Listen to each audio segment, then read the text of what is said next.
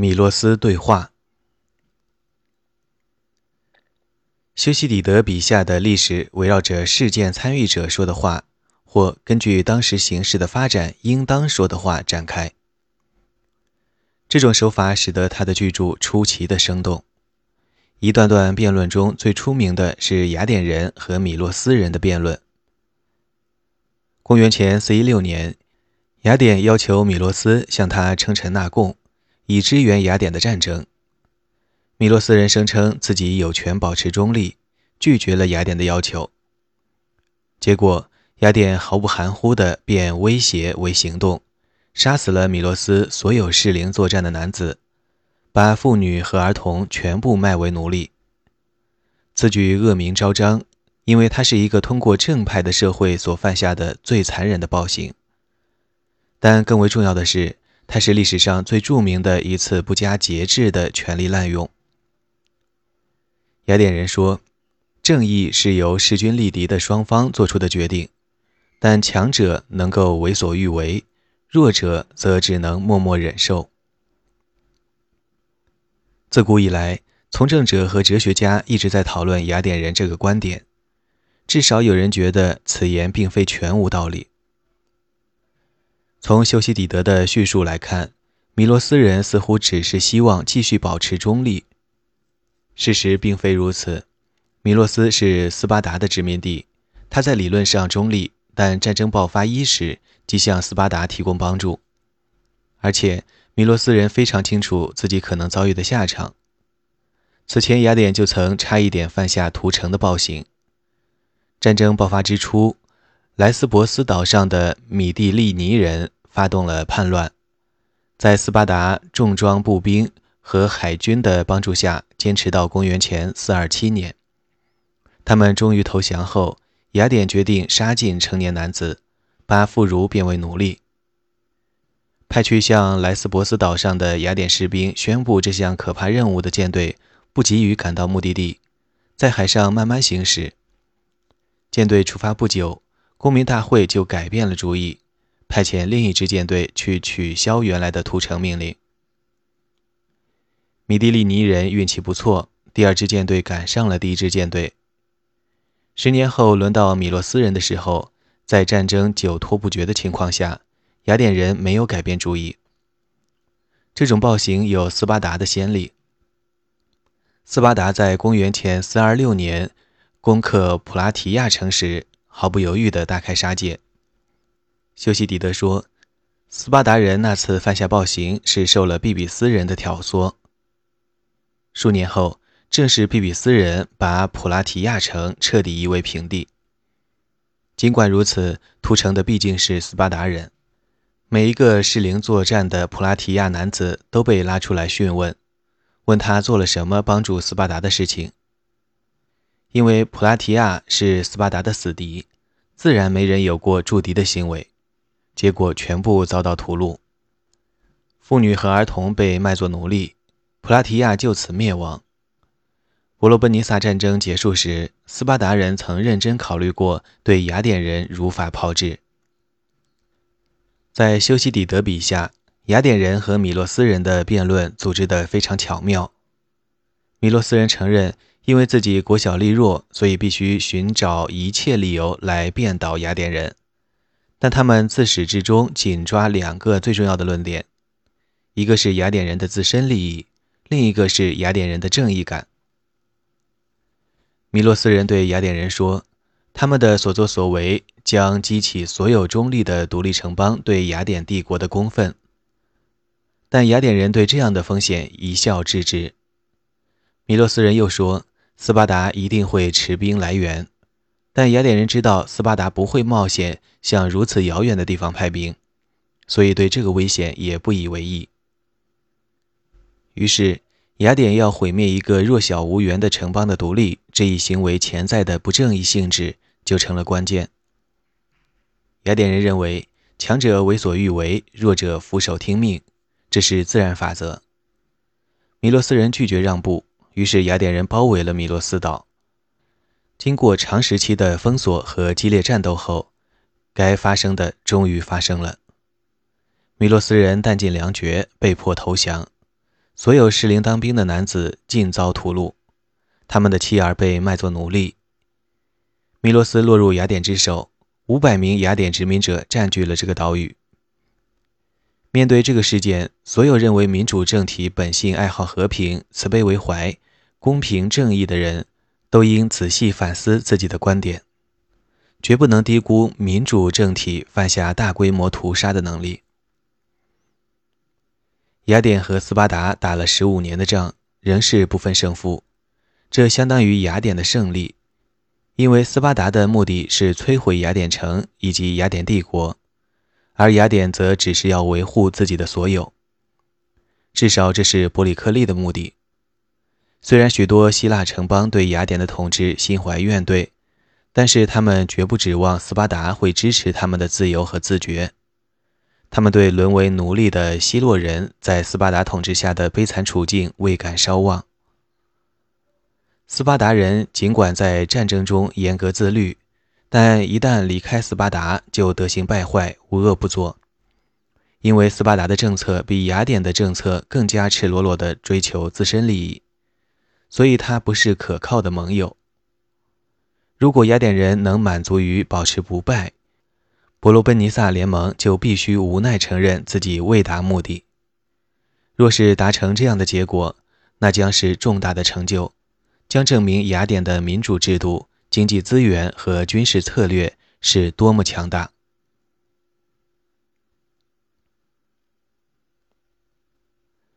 亚西比德与西西里惨败，雅典败于自己之手。造成雅典失败的原因有个人之间的竞争、领导层内部的不和，还有对自身能力的致命高估。雅典对西西里灾难性的远征，由野心勃勃的亚西比德一手促成。亚西比德是古往今来最才华横溢，也是最自我毁灭、刚愎自用的政治家之一。他在伯里克利的监护下长大成人，是苏格拉底的得意门生。他英俊的相貌和哲学上的才能，都使苏格拉底为之倾倒。亚西比德一心成名，为达目的不择手段。公元前四一五年后，他背叛雅典，投向斯巴达；后来又背叛斯巴达，转投雅典。斯巴达将他视为危险人物，于公元前四零四年劝说波斯人杀害了正当壮年的他。亚西比德具有惊人的勇气，是杰出的将军，也是极善鼓舞人心的领袖。他曾是雅典海军的桨手们崇拜的英雄。后来却为波斯人出谋划策，叫他们通过帮助雅典的寡头政权来破坏民主，以此助斯巴达打败雅典。他是个活生生的例子，表明一个聪明能干、富有魅力、不择手段的煽动家，能够把天真轻信的普通老百姓玩弄于股掌之上，为所有人带来灾难性的后果。波利克利去世后。雅典的政局开始不稳，几个煽动家竞相争取公民大会的支持，同时战争陷入没有结果的焦灼状态。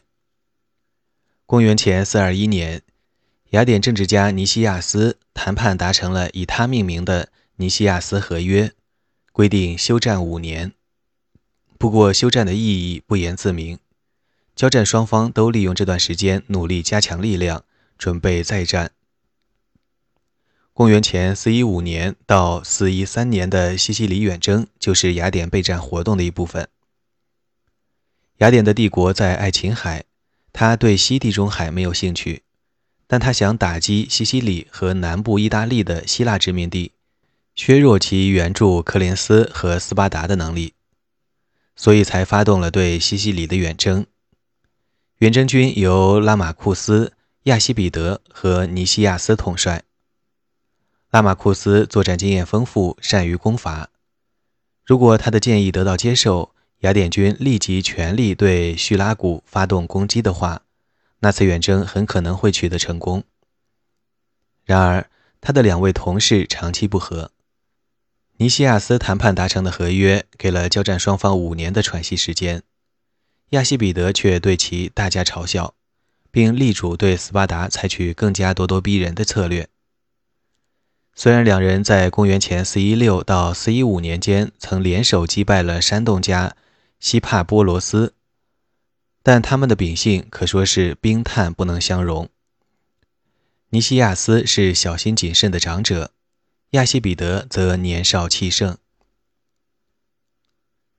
修昔底德说：“雅典人不知道西西里岛的广大面积和叙拉古的丰富资源。”贸然投入了另一场规模可能与伯罗奔尼撒战争相比拟的战争，此言并不公平。战局是一点点逐渐向着打不赢的方向发展的。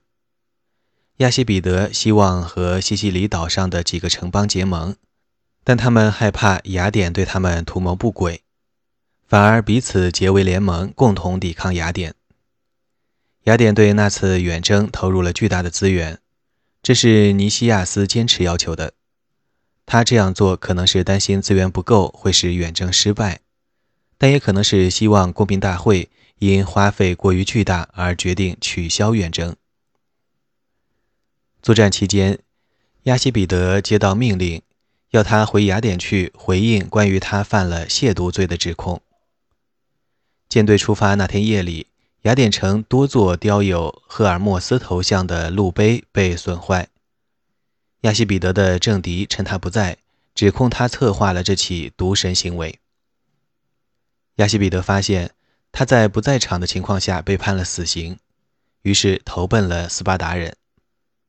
接着，拉马库斯在一次战斗中阵亡，指挥雅典军队的任务于是落到了犹豫不决的尼西亚斯肩上。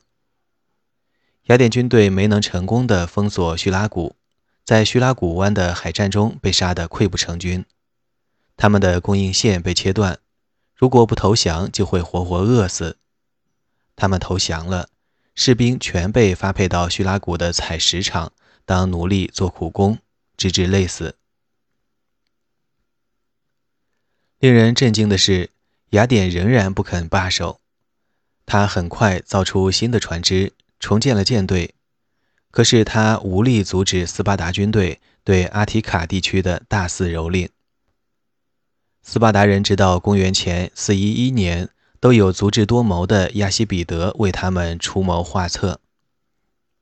西西里远征的惨败加深了上层阶级对平民政府以及他所带来的负担的痛恨。公元前411年，发生了一场寡头政变。寡头政治的拥护者要取消最底层的公民的投票权，恢复梭伦和克里斯提尼的制度。不过，政变仅仅是昙花一现，寡头政治家的目标并不一致。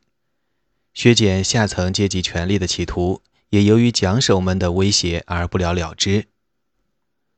民主得到了恢复，亚西比德一度被召回重新启用，尽管他是雅典政变的重要推手。还曾对政变者保证说，如果能建立寡头政治，波斯会提供帮助。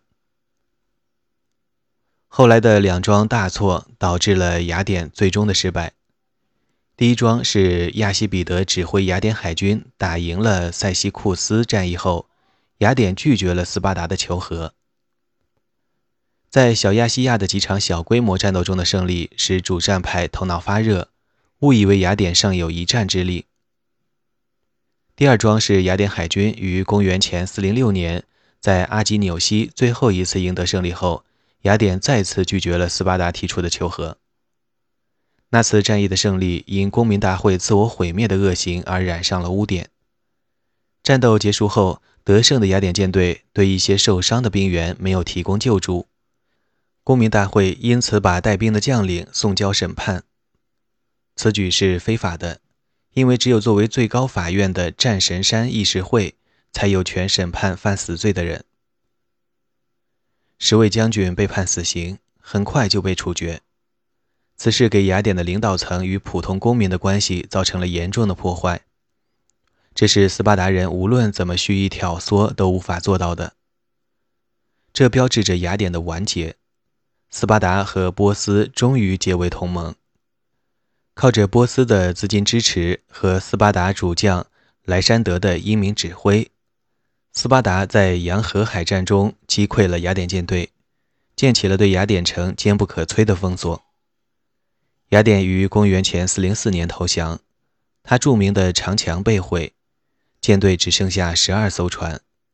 斯巴达还扶植了一个残暴的寡头政府——三十建筑。对本书的主题来说，伯罗奔尼撒战争的意义不言自明。首先，根据修昔底德的叙述，它显示了民主的力量与弱点。为后来的每个时代所牢牢记取。一方面，雅典的才智、爱国心、精力和决心令人震惊；另一方面，他的异变、无情和内耗同样令人震惊。自那以后，支持民主的人可以说，普通人也能表现出大无畏的勇气和积极主动的精神。民主机构能够选出善战的将领。天才的组织者和热心公务的政治家。反对民主的人则可以反驳说，民主如果不是鸿运当头，只能导致分裂、混乱和战败。其次，他揭示了希腊城邦最终无法抗衡马其顿帝国和罗马帝国崛起的一个主要原因：希腊各城邦的人民认为自己是希腊人，但又属于雅典人、底比斯人。斯巴达人等更狭义的族裔，这个意识根深蒂固。在我们看来，希腊各国应当像他们曾经团结一致抗击波斯一样，搁置彼此关于边界和政治形势的分歧，共同抵抗马其顿和罗马。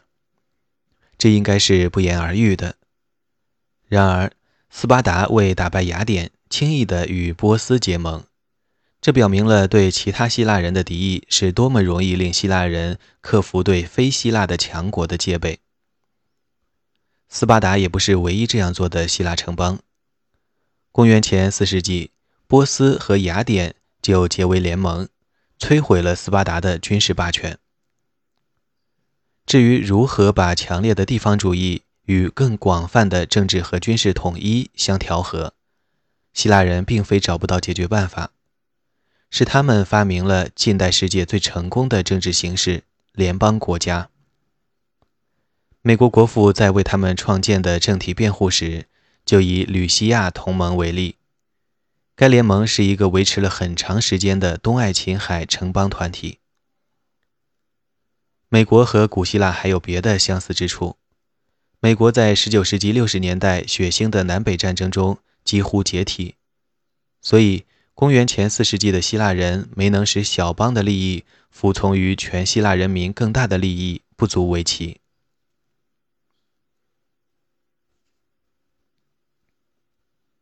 对苏格拉底的审判。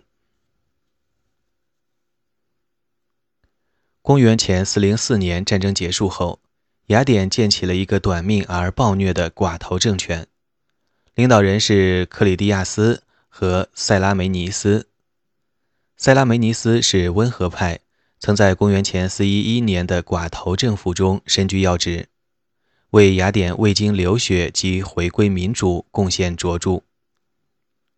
克里蒂亚斯则是极端派，这个寡头政权的成员后来被称为三十建主。他们剥夺了大部分雅典人参政的权利，只保留了约五百名公民的参政权。只有最富的五千名公民有权受到陪审团的审判，他们还不经审判程序杀害了许多反对他们的人，就连塞拉梅尼斯也被当作敌人，和反对暴政、支持民主的人一道处死。为确保塞拉梅尼斯必死无疑，他们褫夺了他的公民权，这样就可以不经审判而处死他。三十建主的统治只维持了不到一年的时间，就被一贯支持民主、战功赫赫的将军色拉西布洛斯推翻。公元前四零三年，雅典的民主得到了恢复，但激进程度有所减弱。对投票权规定了限制，公民大会的权利也有所减少。色拉西布洛斯没有处决被推翻的寡头政治家。而是让他们自由选择是继续留在雅典城，还是不受干扰的离开。为此，他当之无愧地被授予橄榄花冠。他建立的政权在被马其顿的腓力国王打败之前，一直干得有声有色。但他的政府成立伊始，首批行动就包括对苏格拉底以不敬神的罪名进行审判。对苏格拉底的司法谋杀，一直和对米洛斯的屠城一道，被视为雅典民主的两大污点。不过，包括黑格尔和尼采在内的一些评论者，尽管崇拜苏格拉底，却认为雅典杀了他是对的。苏格拉底的审判标志着西方政治思想史的开端。苏格拉底之死触发了柏拉图惊人的哲学生涯。柏拉图的对话录中只有五篇以政治为主题，但他在许多其他对话中也谈到了雅典民主的实践。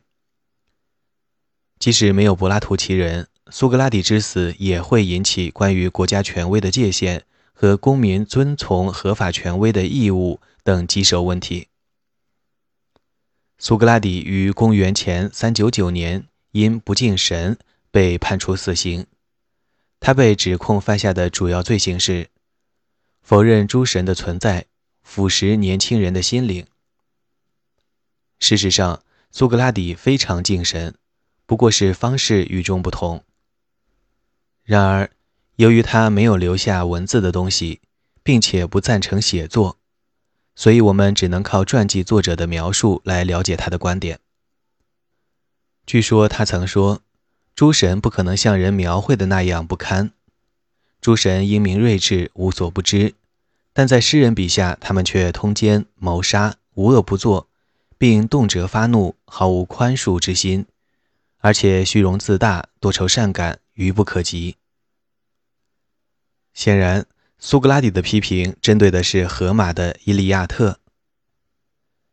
现代读者可能会把这部史诗当作惊险故事来读，但《伊利亚特》在古希腊人心中几乎神圣不可侵犯，嘲笑他对诸神和英雄的描写会招来大祸。更重要的是。雅典人既事情练达，又非常迷信。伯罗奔尼撒战争期间，公民大会通过了禁止毒神的新法律。雅典人和古时候大多数民族一样，认为轻视诸神会招致神谴。亚西比德就是按照这样的法律被判处死刑的。对苏格拉底的审判也是根据这样的法律。审判背后的动机也许是政治。苏格拉底与不久前反对民主的人是朋友。更早的时候，在亚西比德的事上，他也和民主的反对派走得很近。这引起了其他公民的敌视，他们本不想处死他。审判方提出，只要他不再教授他的思想，就既往不咎。但苏格拉底不肯。他在当庭自辩时，本来可以请求轻判，使自己免于死刑。他却说陪审团应该给他奖励，因为他为他们指明了过正确生活的道路。结果惹得陪审团大怒。他说，陪审团伤害了一个好人的唯一办法是减少他的美德，而死亡并不能做到这一点。无论如何，他年事已高，比起继续苟延残喘，早些了结此生反而是福。难怪在决定苏格拉底犯了亵渎罪的时候，五百人的陪审团仅以微弱多数通过，但后来同意判处他死刑的人却多了许多。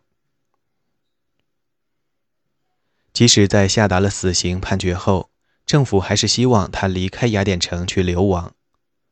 苏格拉底的回答使后世为之震惊。他坚称他是雅典人，是公民。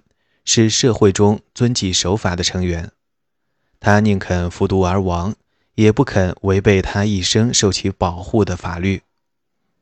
于是他喝下毒锦汁死去。他留下了从古到今一直令人节律难解的问题，还留下了一个全力以赴抨击雅典式民主，甚至拒绝一切政治的天才学生，那就是柏拉图。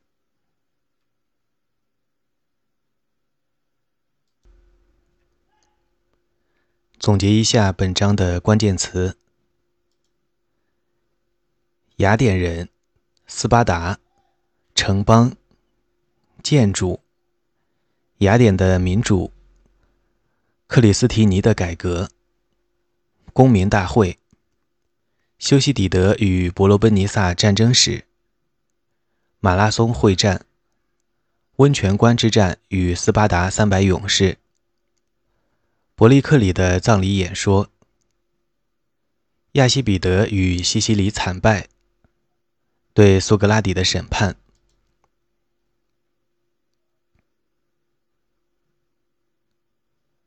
总结一下这一章的要点：希腊人是公民，不是臣民；是自由人，不是奴隶。他们有纪律，但这纪律是他们自愿加之于己的。自由人不是被鞭子抽打着去作战的。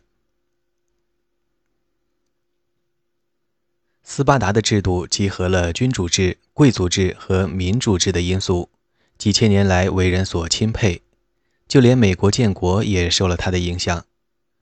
但斯巴达的社会是镇压性的，充满了宗教狂热，靠称为希洛人的被征服人民的劳动来养活。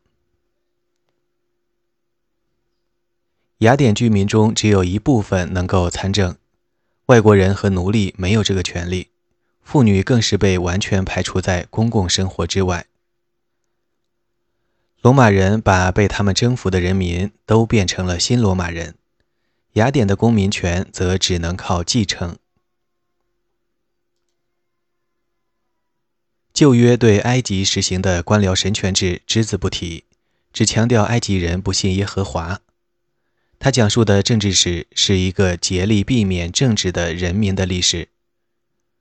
犹太人认为自己直接受神的管辖，除了遵守或违背神的训诫之外，没有自己决定自己命运的余地。